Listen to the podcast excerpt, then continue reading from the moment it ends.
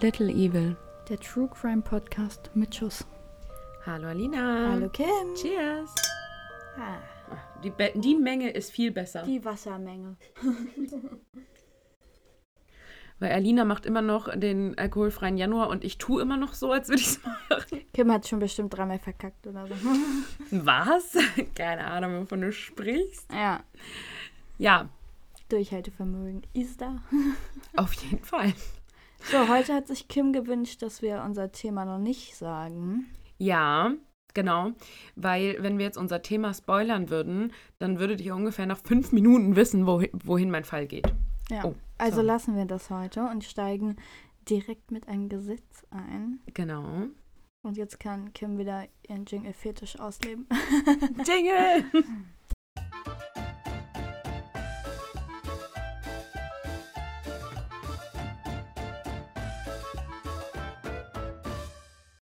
Ganz kurz, bevor du mit deinem Gesetz anfängst, ja, ich muss mal ganz kurz hier nur für die Allgemeinheit einmal was aussprechen, nochmal schnell. Und zwar macht Alina immer so ein auf den, als wäre ich die Einzige, die Jingles cool finden würde, ne? Aber wenn sie, ihr sie hier sehen würdet, eingewickelt in den Bademantel und dann ist wippend zu mir dem ist Jingle, also, ist irgendwie auch so, sitzt du da und grinst und macht die Augen zu und wippt zum Jingle. Gibst du, Ja. du findest ihn Man auch muss super. mitviben, sonst ist das hier In deinem Bademantel. in deinem meinem Bademantel. Bademantel, meinem Frottee-Bademantel. Okay, Okay. jetzt schieß los. In Ohio muss man bei jedem Überholvorgang hupen. Du hast dich eben schon so kaputt gelacht, oder? Ich finde es so Ähm, witzig. Stell dir mal vor, du willst wen überholen. Jetzt ist Ich finde es ganz schön anstrengend, irgendwie wahrscheinlich, so in der Geräuschkulisse. Ja, aber die Frage ist ja jetzt, stell dir mal vor, du bist bei so einer dreispurigen Autobahn. Ja, ist schon ein bisschen dumm, ja. ich finde es super witzig. Also es ist ja schon, schon ein bisschen, ein bisschen komisch, ja. Ich finde es sehr lustig. Also es ist auf jeden Fall ein absurdes Gesetz, ja. Ja. Du hast voll, voll ins Schwarze getroffen. Ich fand es sehr, sehr witzig. Ja, ich sehe dir das an. Ich habe so zwischen zwei geschwankt, aber das fand ich dann doch cooler. Okay, gut, dann sind wir gespannt auf übernächste Woche, aufs nächste. Ja, Werden wir sehen. Dann äh, darf ich reinhüpfen? ausnahmsweise. Oh, vielen Dank. Vorab kurze Triggerwarnung. In meinem Fall geht es auch ein bisschen entfernt um Depression und Suizid. Mhm. Also, wenn euch das triggert, ihr selber betroffen seid, dann überspringt zumindest mein Fall, bitte. Joanne Miller wuchs auf einer Farm in Sunny Slope im Norden von Louisiana auf. In einem schönen weißen Haus mit einer Veranda, die das Haus umrundet. Den Garten zierten gepflegte Brombeerbüsche. Die junge Joanne wächst in geordneten Verhältnissen auf, ist ein freundliches und liebes Mädchen. Sie wächst heran und wird zu einer schönen jungen Frau. Nach ihrem Abschluss besucht sie die University of Mississippi. Dort lernt sie James Nichols kennen, ein Professor an der Universität. Sie verlieben sich und schnell wird geheiratet. Einige Jahre später bekommt James ein Jobangebot bei dem renommierten Arbeitgeber IBM, also dieser Computerfirma, Mhm. und sie zogen gemeinsam nach Poughkeepsie. Dort bekamen die beiden einen Sohn, James Nichols III. Und Joanne fing an, an der örtlichen Schule zu unterrichten. Joanne und James sind beide religiös. Jeden Sonntag besuchen sie die Kirche. Außerdem ruft Joanne auch jeden Sonntag bei ihrer Familie an. Und jeden Sommer besucht sie sie auf ihrer Farm in Sunny Slope für zwei Monate. Auch als Lehrerin war Joanne sehr beliebt. Am ersten Schultag jeden Jahres rollte sie einen roten Teppich aus für ihre Schüler und zu ihren Geburtstagen brachte sie ihnen selbstgebackene Cupcakes mit. Sie wollte ein bisschen vom Süden, in dem sie aufgewachsen war, mit in den Ort bringen, und das gelang ihr. Sie engagierte sich in der Kirche und war bei den Gemeindemitgliedern und den Nachbarn sehr beliebt. Rückblickend beschreibt man Joanne als eine reizende, sehr entspannte und ausgeglichene Frau. James hingegen wird eher als seltsam beschrieben. Nachbarn sagen aus, dass er eher kühl wirkte. Dee Casella, eine ehemalige Nachbarin, wird später über ihn aussagen, es gab da ein wenig, nicht so viel Angst, da wir ihn nicht mochten. Ich kann es nicht erklären, aber er war seltsam. So neigte er auch dazu, in die Häuser der Nachbarn einzutreten, ohne zu klopfen, wenn er etwas von ihnen wollte. Also, Beispiel jetzt, wenn er sich ein bisschen Mehl leihen Mhm. wollte oder so. Und die Amerikaner neigen ja dazu, ihre Türen einfach offen zu lassen. Für mich auch ein Unding übrigens. Einfach reingehen, Ja. ne? Ja, richtig frech. Ja, auch die Türen offen zu lassen, finde ich ganz komisch. Ja. Ein anderes Mal hatte eine Nachbarin ihn angesprochen, da sie ein verletztes Eichhörnchen gefunden hatte und bat ihn um Hilfe. James kam gerade von der Arbeit. Er zog sich nicht einmal seinen Sakko aus, als er das verletzte Tier mit einem Stein erschlug, während die Kinder der Nachbarin im Garten zuschauten. Oh. Sie waren ein verheiratetes Paar. Sie war normal, er nicht, sagt Mrs. Darrah, die ein- eine ehemalige Nachbarin der Nichols ist. Nur zu einer direkten Nachbarin und engen Arbeitskollegin äußerte Joanne ihre Besorgnis.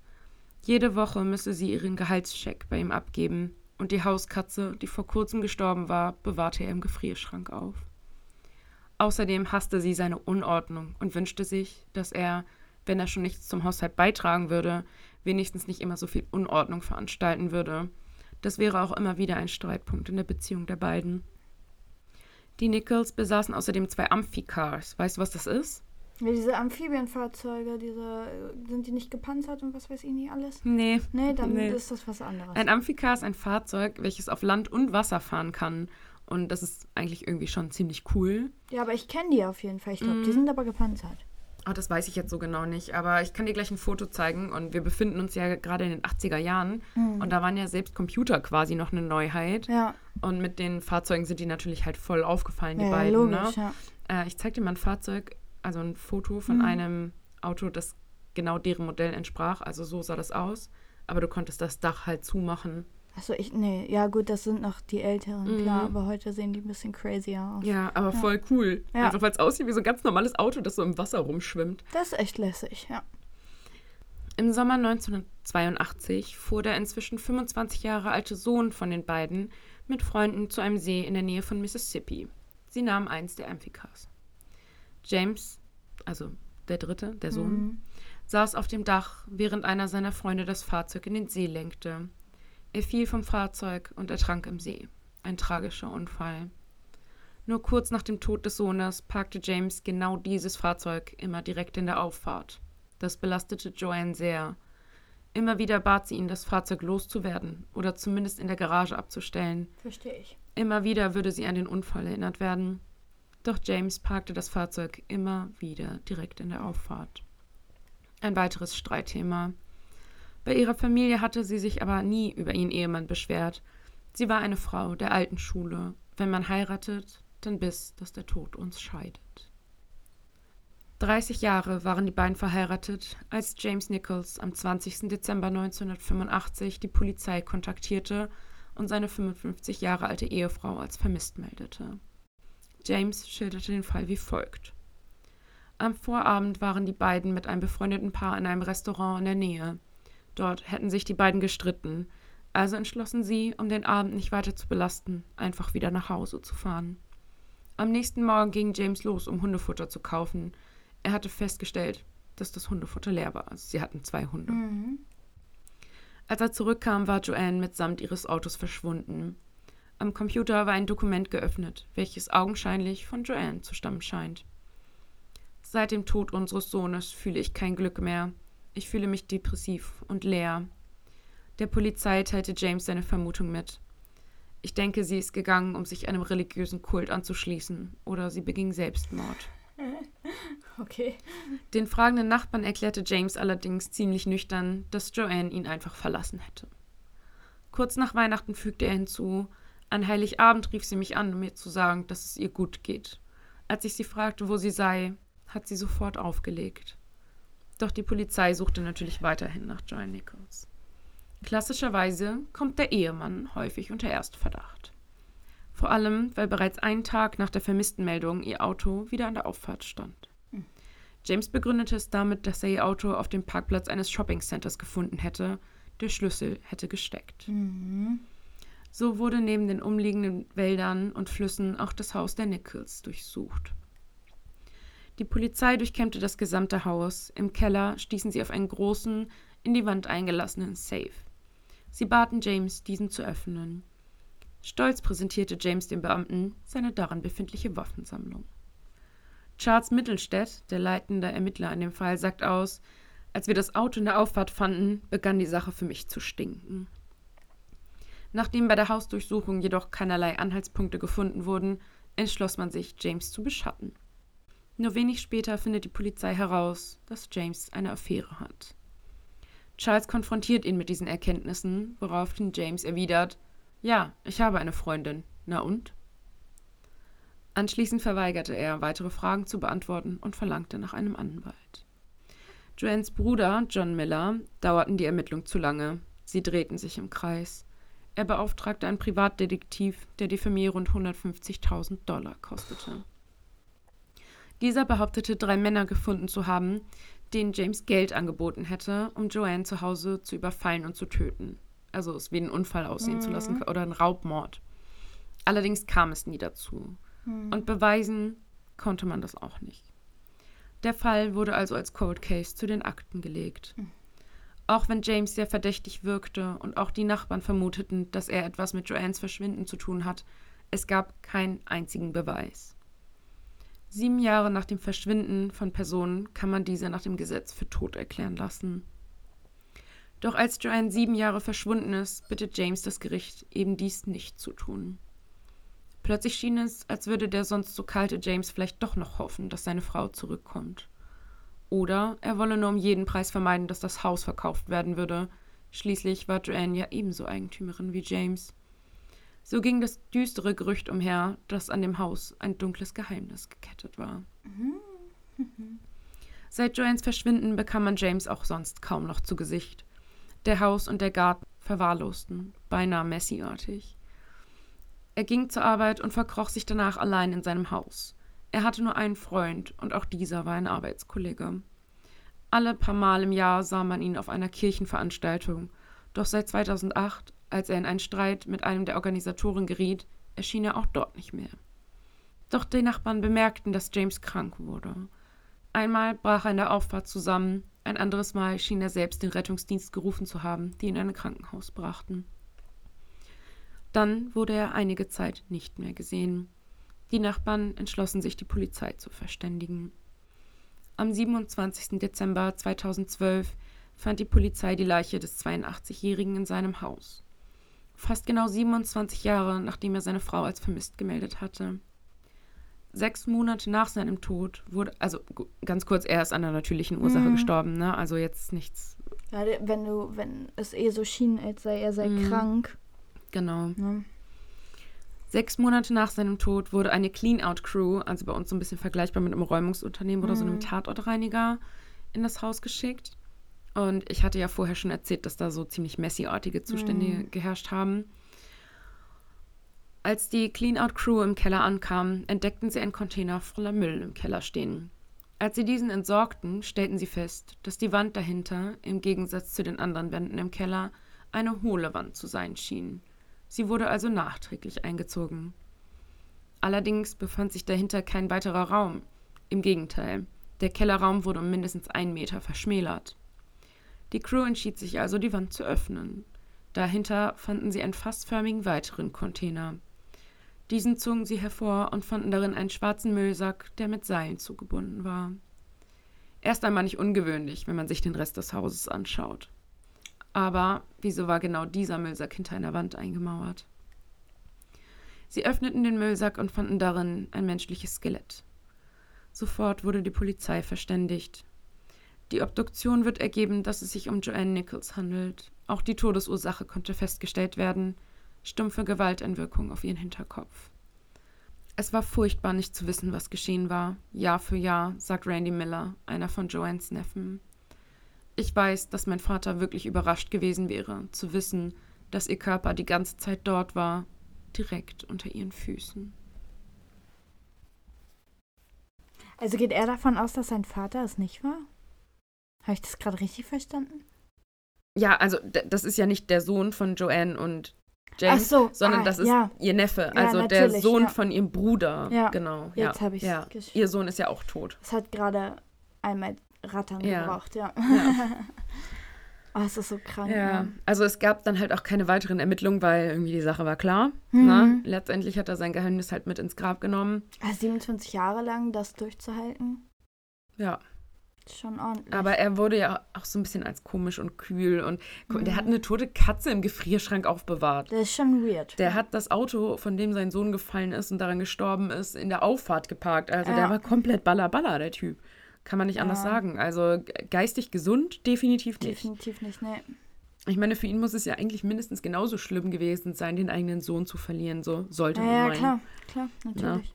Wobei ja auch jeder anders trauert, ne? Und wenn er vielleicht diese Mhm. Konfrontation braucht, weiß man ja nicht jetzt im Ja, Endeffekt, ne? Aber, Aber Gewalteinwirkung auf den Hinterkopf, also die Ermittler und einige Experten sagen halt auch, dass es wahrscheinlich wirklich nicht geplant war, Mhm. sie zu töten. Ähm, man weiß nicht, was da dran ist an dieser Sache mit diesen drei Männern, hm, ob das halt wirklich stimmt oder nicht. Sie sagen aus, ja, er wollte uns dafür bezahlen, aber sie Mhm. hätten Nein gesagt natürlich. ja, Ob er nicht vielleicht was geplant hätte und sie dann im Effekt erschlagen hat Ja. aus einem Streit heraus. ja, Weil von hinten ist halt immer so eine Sache, ne? Also hm, sowas passiert ja häufig aus dem Affekt. naja, klar.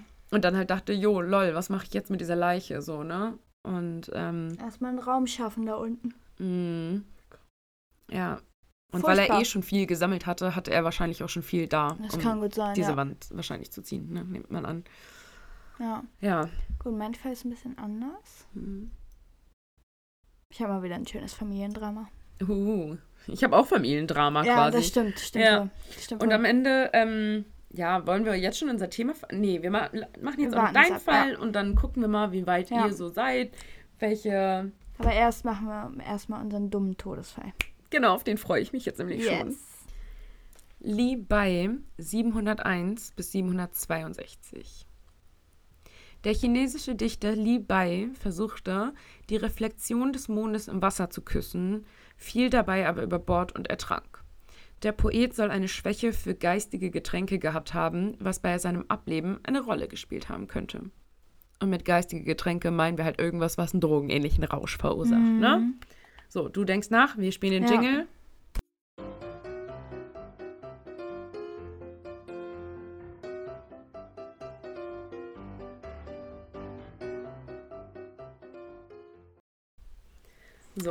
Also, lass uns diskutieren. ja, es war ja 1700. und- 701. Ach so, ja, ich Also- bin mir schon wieder sicher, dass die Leute da noch nicht schwimmen konnten. Ähm, 701, meinst du? Wie in meinem Prinzessinnenfall, den ich hatte, wo du meintest, nee, das ist falsch, wo es aber gestimmt hat. Ja, ich glaube wirklich, das Schwimmen wurde erst spät gelehrt. Erfunden? Nee, gelehrt zumindest. Ich Okay. glaube wirklich, dass nicht viele schwimmen Okay. konnten. Jetzt geht es halt aber vor allem auch um die Frage, denkst du, dass jemand versucht, die Reflexion des Ja, Mondes... safe. Ja? Ja, Also du denkst, es ich ist glaube, wahr, es ist wahr. dass ja. er unter Drogengetränken stand oder unter Ja. pflanzlichen Mitteln, die ihn berauscht haben. Ja. Er sich dachte, oh, der Mond Ja, und den Ja. küssen wollte und dann reingefallen ist und ertrunken ich ist. glaube, so eine Dinger gibt es heute auch noch. So, du halluzinierst ja auch und denkst, also je Ja. nachdem, was er jetzt zu sich genommen hat, natürlich, ne? Mhm. Aber ich glaube, es war. Das ist so bescheuert. Das ist. Ja, es ist wahr. Ja, ja du? es ist wahr, wirklich. Aber es ist verrückt. Ja, aber wir googeln, ich mache das zum nächsten Mal mal, ab wann Schwimmen relativ normal Erfunden war. wurde. Ja, nicht erfunden wurde, Es muss ja irgendwer mal irgendwann erfunden haben. ja, aber seitdem es normal ist, dass die meisten Leute eventuell, also auch heute gibt es ja noch viele, die es nicht können, aber ich google das mal zum nächsten Mal. Okay. Ja. Ich nagel dich drauf fest. Ja.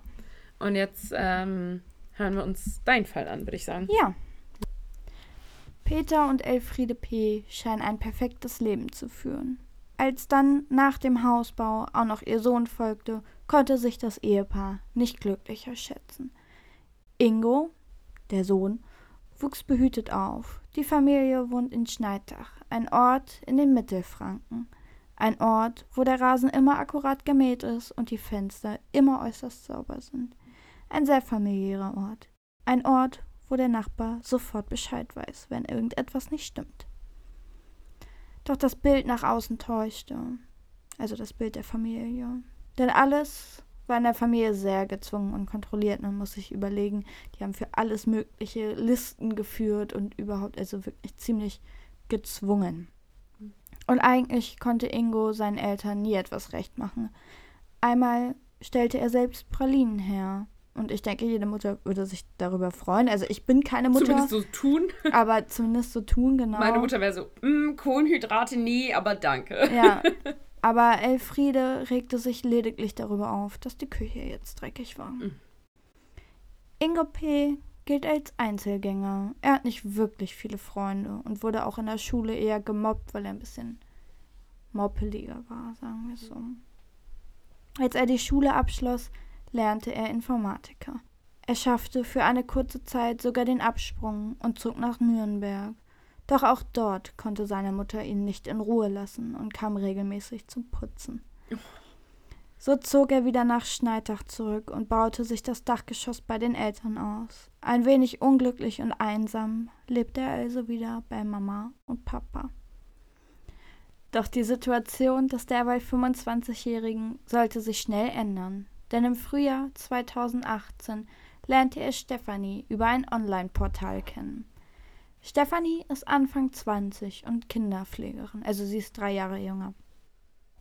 Schnell verliebten sich die beiden. Er kann sein Glück kaum fassen, und bereits im Sommer gab es einen Heiratsantrag von Stefanie per E-Mail. Wow. Ja. Stefanie nahm sogar schnell Nahrungsergänzungsmittel, um schwanger zu werden. Ingos Eltern halten all dies für völlig überstürzt. Irgendwann kam auch das Thema Zusammenziehen auf den Tisch. Ingo möchte gern in Schneidach bleiben. Schließlich hat er sogar einen Kredit aufgenommen, um sich das Dachgeschoss auszubauen bzw. umzubauen. Doch sie wollte partout nicht dahin, wenn seine Eltern noch lebten. Uh, uh, uh. Stephanies Vorstellung war eher ein Wir beide, gegen den Rest der Welt. Und Ingos Eltern passten da eben einfach nicht ran. Im Zuge dessen zeigt Stefanie ihre zornige und manipulative Seite. Es musste also eine Lösung her. Und die war, Ingos Eltern mussten weg. Also begannen die beiden zu googeln. Ein einfacher Mord, ohne Sauerei. Die Lösung sollte Gift sein. Also bestellten sie online Giftmittel und alles, was man für Liquid Ecstasy braucht. Anschließend backt Stephanie angeblich giftige Muffins, aber ohne Erfolg. In der Nacht vom 13. auf den 14. Dezember verschwinden Elfriede und Peter P. Laut Ingo sollen sie verreist sein, aber er kann sie nicht mehr erreichen und man weiß nicht, wo sie sind. Also entscheiden sich die beiden, die Polizei einzuschalten. Ein Reporter vom Frankenfernseh kam bei Stefanie und Ingo vorbei, um die Öffentlichkeitsfahndung anzutreiben. Dem Journalisten kam damals schon alles komisch vor, denn Stefanie hatte sich noch die Haare fertig gemacht und generell wirkt alles sehr gestellt. Ich zeig dir jetzt äh, das Video, was mhm. der gemacht hat. Oh ja. Die wir uns machen könnte, wäre einfach, dass die beiden wieder zur Tür kommen. Dass wir wenigstens wissen, was mit ihnen passiert ist. In diesem Fernsehinterview bitten Ingo P. und seine Frau um Mithilfe bei der Suche nach Ingos vermissten Eltern. Scheinbar verzweifelt. Doch haben die beiden vielleicht selbst mit dem Verschwinden zu tun? Elfriede und Peter P. hatten am 13. Dezember ihr Haus im mittelfränkischen Schneider verlassen, angeblich um für einige Tage Freunde zu besuchen. Mhm. Ja, ähm, also die beiden sehen auf, da auf dem Sofa sitzend tatsächlich mhm. ein bisschen so aus wie aus ähm, Hilf mir oder ja. aus Familien ja. im Brennpunkt. Er erzählt dann halt hier auch noch. Und halt auch an ihrem Sohn vor allem. Also das, das sieht auch denen überhaupt nicht ähnlich. Der Punkt ist auch, dass mein Vater ist in Schneidach geboren hat, immer gesagt hat, er kommt in Schneidach auf die Welt und in Schneidach geht es auch zu Ende. Aber merkt euch mal den Satz, der kommt in Schneidach zur Welt und da geht es auch zu Ende. Ja. Mhm. Ich habe es schon fast gedacht. Ja. Aber gut, ich kenne auch unser Thema für heute. Ja. Auch der Polizei schien einiges komisch. Die Eltern sind weg und man hat nichts Besseres zu tun, als zu renovieren, denn das tun sie derweil. Oh. Alles roch nach frischer Farbe und auch das Wohnmobil der Eltern stand noch vor der Tür. Kurz nach der vermissten Anzeige wollten die beiden das Mo Wohnmobil sogar schon verkaufen. Hm. Doch was geschah denn nun wirklich? Ingo P. nahm sich ein Zimmermannshammer und erschlug seine Mutter im Bett. Er ließ so viel Wut an ihr aus, dass man sie später nur noch anhand ihrer DNA identifizieren konnte. Der Vater kam wohl gerade aus dem Keller hoch. Er war wohl eine Rauchen und er sieht, was Ingo gerade macht. So war Ingo auch klar, der Vater muss jetzt auch weg. Schließlich hätte es sonst Zeugen gegeben. Und man muss mal ganz kurz dazu sagen, der Vater war schon 70. Mhm. Peter wird vom Schlafzimmer in den Flur bis zum Bad und anschließend ins Wohnzimmer geprügelt. Im Wohnzimmer verstirbt Peter anschließend an seinen Verletzungen, die ihm mit dem Zimmermannshammer zugefügt wurden. Nun stand Ingos und Stefanis Glück nichts mehr im Weg. Stefanie war derzeit übrigens nicht im Haus, die hat die Nacht bei ihren Eltern geschlafen, aber er holt sie dann am nächsten Tag ab und nun galt es, alle Spuren zu verwischen und die Leichen zu beseitigen. Finde ich ja aber auch witzig, dass sie diejenige ist, die halt diese Morde anleiert und sich dann aber auch nicht mal die Finger schmutzig macht selber, ne? Mhm. Sondern so schön verkrümeln. Einfach so, ja, ja, okay, du machst das hier mal, ne? Ja, Äh, ich, ich bin dann bei meinen Eltern, ich habe dann mal ein Alibi, ne? ja, Danke für nichts. Tolle Freundin hast du dir da gesucht. ja. Und auch hier, die beiden machten sich eine genaue Liste mit Punkten, die erledigt werden müssen. Da kommt quasi der Zwang von früher wieder so ein bisschen Mhm. durch. Ne? Zunächst wurden Elfriede P. und ihr Ehemann in die Garage gelegt. Anschließend wurde versucht, drin das ganze Blut zu beseitigen. Doch wie macht man das denn am besten? Die beiden hatten keine Ahnung davon. Schließlich tötet man ja nicht alle Tage. Nee, hoffentlich nicht. Also wird auch das wieder gegoogelt. Dieses Googeln ist übel, ne? Ich habe schon echt oft jetzt gehört und gelesen und so, dass viele überführt werden, weil sie ständig am Googeln sind. Mann, der ist Informatiker, der sollte das eigentlich wissen. Hey, und vor allem, wir müssen echt aufpassen, dass uns nicht mal jemand irgendwie, also bei uns in der Nähe nicht mal jemand unter mysteriösen Umständen stirbt, weil locker sind wir die ersten Tatverdächtigen mit unserem Ja. Google-Suchverlauf. Ja. Als ihnen aber klar wurde, dass man Blut eigentlich immer unter Schwarzlicht sieht, entschieden sie sich eben dazu zu renovieren. Und wie bereits gesagt, die Nachbarn sehen alles. Also wurde die Nachbarschaft misstrauisch. Auf einmal war das Auto dreckig, neue blumige Gardinen, der Rasen nicht mehr gemäht. Ingo brachte eine Menge Zementsäcke in die Garage. All diese Kleinigkeiten. Trotzdem liefen die Renovierungsarbeiten weiter und Ingo P. mauerte die Leichen seiner Eltern in der Garage ein. Also der hat die zementiert. Mhm. Nur eine Woche nach dem Doppelmord heiraten die beiden sogar noch und ein Welpe wird sich angeschafft. Mhm. Währenddessen wird auch die Polizei immer misstrauischer, denn nach wie vor ist es ja bislang zumindest eine Vermisstenanzeige. Allerdings war auch jedem klar, dass die beiden wohl nicht mehr leben und dass Stefanie und Ingo schuldig sind. Allein der Fakt, dass Ingo nicht bewusst war, dass Suchläufe rekonstruiert werden Mhm. können, sagt schon alles. Ja. Als Informatiker. Genau. Puh. Also hatten die Beamten das Auto verwanzt, den Müll durchsucht und alles Erdenkliche gemacht, um die beiden zu überführen. Und so wurde auch aus einer Vermisstenanzeige eine Mordermittlung. Es wurde überlegt, wie man die beiden am besten schnappt. Geht man einfach ins Haus, aber das wäre zu gefährlich. Schließlich hat er ja schon mal jemanden mit einem Ham Hamster angegriffen, genau. Mit dem Hamster angegriffen. Genau, mit einem Hammer angegriffen. Also entschied man, die beiden außer Haus zu schnappen. So bat man beide Mitte Januar noch einmal zur Polizei zu kommen.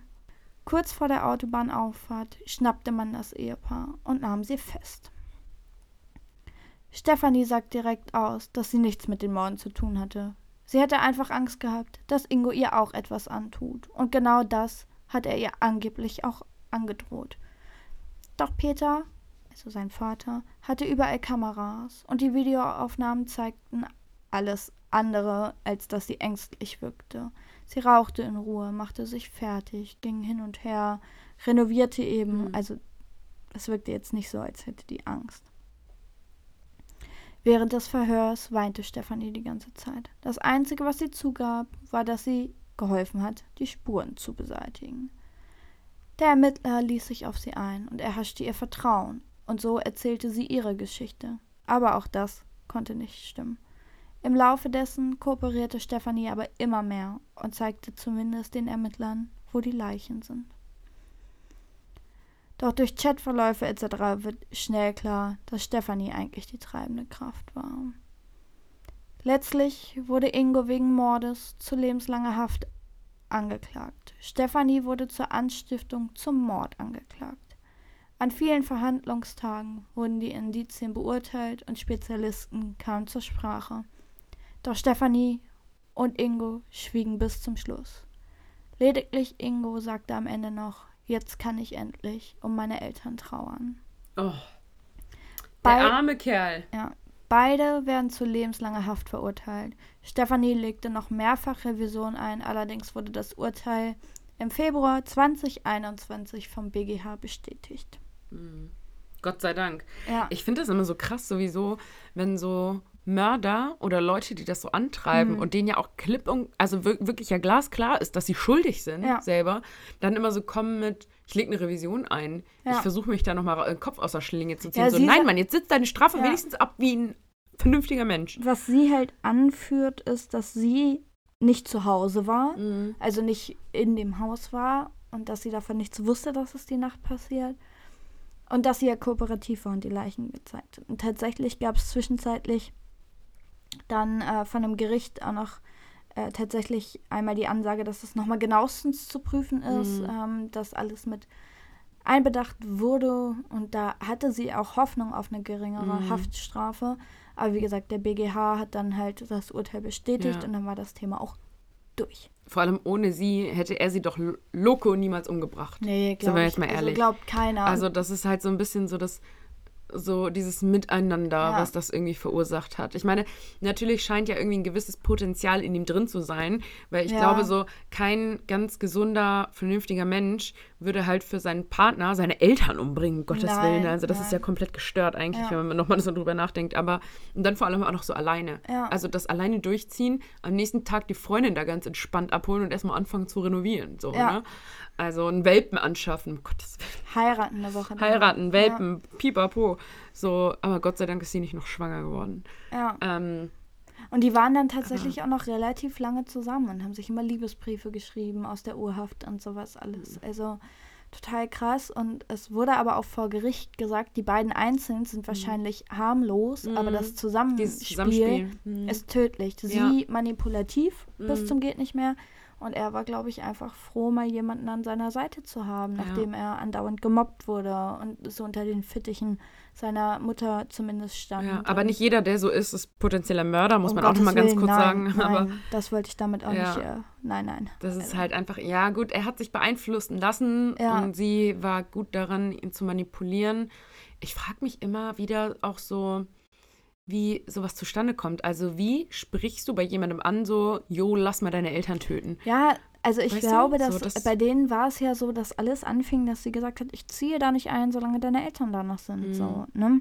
Was man ja grundsätzlich erstmal verstehen könnte. Ja. So, ich würde auch nicht bei meinem potenziellen Partner und seinen Eltern einziehen. Nee, So, bei, dem Partner, den ich nicht habe. ja. Aber dann halt zu sagen, ey, yo, lass uns die doch einfach umbringen. ja. Boah, der Sprung war krass. Ja. So, wie wär's mit, kauft euch ein Haus in der Nachbarschaft? Ja, oder zieht in eine Wohnung in der Nachbarschaft oder wie auch Also- immer. Und tatsächlich hoffte Ingo auch noch in der Haft, dass er dann später das Haus quasi erbt. Ähm, aber bis heute steht das wohl leer, soweit ich das verstanden habe. Oh, Lost Place Tour hier. Aber er kriegt es definitiv Schneider. nicht, das wurde gerichtlich festgesagt. ja, das geht dann meistens an den, also wenn es keine weiteren Erben gibt, Ja. ja, an den, äh, An die Stadt, Fi- an die Fikus, Gemeinde oder? Ja, oder so, mhm. ja, genau. Aber fand ich auch schon wieder geil, so immer noch zu hoffen, dass man das Haus ja, aber das gibt's So, auch was? öfter tatsächlich, ne? Ja, Junge. Mann, du hast deine Eltern umgebracht. Und so, du sitzt was? jetzt mindestens 25 Jahre im Knast, Ja, Alter. Gut, 15, ne? Und dann gucken, wie es äh, mit Ja. Bewährung und so. Aber, Mann, so was. Krass, Ja. ja. Genau, also unser Thema heute, um darauf mal wieder zurückzukommen, äh, war Eingemauert. eingemauert. Äh, Falls ihr es noch nicht herausgehört habt. und ich bin äh, völlig perplex, weil es doch mehr Fälle gibt, als ich dachte. Ich war auch überrascht, ja. Ich dachte nämlich erst, wir hatten das Thema, glaube ich, schon mal vorher irgendwann gehabt und haben es dann Mhm. nochmal wieder nach hinten geschoben. Ich glaube, ja, ja. Und äh, weil wir halt dachten so, ah, voll schwierig, irgendwie was zu finden. Ja. Und wenn man aber richtig googelt, ey, das Internet ist voll von Leuten, die Ja. andere Leute einmauern. Ja. Also richtig krass. Wobei ich sagen muss, mein Fall jetzt, ich, deinen Fall kannte ich, glaube ich, schon mal irgendwo her. Also er ist noch relativ mir, neu, ne? Ja, also, zumindest kam er mir irgendwie bekannt vor. Bei meinem Fall ist es so, ich weiß jetzt nicht, ob es schon mal einen deutschen Podcast gibt, der den aufgearbeitet Mhm. hat. Alina checkt sowas bei sich immer, ich eher nicht so. Also es gab einen, der den äh, schon mal gemacht Mhm. hat, äh, meinen. Und da habe ich auch tatsächlich ein paar Infos äh, rausgezogen, weil äh, da hat die Gerichtsreporterin gesprochen. Das war ganz Mhm. ja, cool. geil. Ja. Ja. Und in in meinem Fall, also ich habe nur eine deutsche Quelle gefunden zu meinem Fall und den Rest habe ich mir halt tatsächlich aus dem Amerikanischen direkt rausgezogen. Ja. Ähm, was ich so ganz, ganz, also irgendwie jetzt, also eigentlich im Prinzip ist es mein Ziel nicht immer, euch mit besonders neuen Fällen und Spannenden zu überraschen, sondern mit Fällen, bei denen Adina dann nicht sitzt und mich angreift und sagt, den kenne ich so. Ja, ja. Das, Aber ich das denk ist mein mir- Antrieb. Bei mir ist halt immer so, ich gucke dann immer, weil ich mir so denke, wenn da schon acht Post Podcasts, Postcards. ja, Podcasts drüber gibt und man immer wieder dasselbe hört, dann ist es halt auch langweilig. Mhm. Und deswegen gucke ich immer vorher so, ja, okay, äh, was gibt's denn darüber schon? Gibt's da schon viel? Viele hören ja auch nur einen deutschsprachigen Podcast. Das heißt, wenn es da irgendwie was Amerikanisches oder so gibt, dann ist das auch nochmal eine andere Sache. Aber wenn, keine Ahnung, schon acht große deutsche Podcasts das gemacht haben, dann ja, Ja. ist das halt für mich auch irgendwie, weiß ich nicht. Um ganz kurz die Stimmung ein bisschen aufzulockern und einmal ganz schnell das Thema zu wechseln. Ja. Alina hat mir mit der heutigen Aufnahme sehr viel Arbeit gemacht, weil sie ein dezentes Sprachproblem, Sprachproblem Ja. und das ist ansteckend, äh, Ja. hat. Und dementsprechend habe ich mich jetzt gerade kurzerhand, kurzfristig entschlossen, dein Best-of daneben gesprochen, jetzt gleich hier reinzuschneiden. Warum das denn? Denn im Frühjahr 2018 lernte er Stefanie über ein Online-Portal kennen. Pornal. Ich fang nochmal an.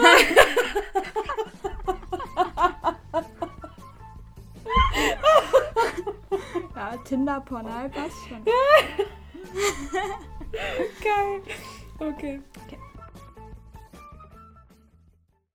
Ja, eigentlich hat nur Kim so dolle gelacht, muss man auch mal ganz klar sagen. Du hast auch gelacht. Man hört ich- dich sogar lachen. Dann musste ich noch achtmal neu ansetzen, weil Kim immer wieder gelacht hat. Also es ist kritisch bei uns manchmal.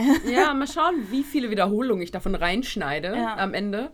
Aber ähm, ja, wenn du mich so quälst beim Schneiden, dann Ach, du stellst dich wieder eine an. kleine Strafe am Ende. Stellt sich wieder an. Sie hat sich genauso verhaspelt. Aber nicht ganz so oft heute. Ja, das stimmt. Alina hat heute ein chronisches Sprachproblem, ich sag's ja, euch. manchmal ist das irgendwie so, ich weiß auch nicht. Ja, solche Tage haben wir aber beide. Ja. Gehört Ja. dazu. Ja, Und ich Ja, sag's mein ja auch immer wieder, man darf nicht vergessen. wir sind keine Profis. Ja, und Sprecher ist halt ein richtiger Ausbildungsberuf. Ja, das So, lernst du nicht ist- umsonst drei Ich Jahre. wollte gerade sagen, das lernt man nicht umsonst drei Jahre. Wir haben auch ähm, tatsächlich schon mal überlegt, äh, ob wir so einen Workshop besuchen für so äh, Stimmbildung quasi, in dem man so mal lernt, auch sich richtig aufzuwärmen und so. Mhm. also man Das hat schon bei High School so. Musical viel gelernt mit dem Ma, aber ne, ne? Gut. Nein, Okay. Dann, äh, genau, wir machen jetzt Schluss. Möchtest du nochmal auf unser Instagram aufmerksam machen? Genau, folgt uns auf Instagram unter little.evil.podcast. Da kriegt ihr mal alle Informationen, noch Bilder. Und äh, falls mal irgendwas sein sollte, äh, posten wir da immer, was Sache ist. Ansonsten, Außerdem könnt ihr uns schreiben und wir antworten auch immer. ja, genau. Und ansonsten gebt uns fünf Sterne bei Apple Podcasts und fünf Sterne bei Spotify. Und damit sind wir jetzt raus.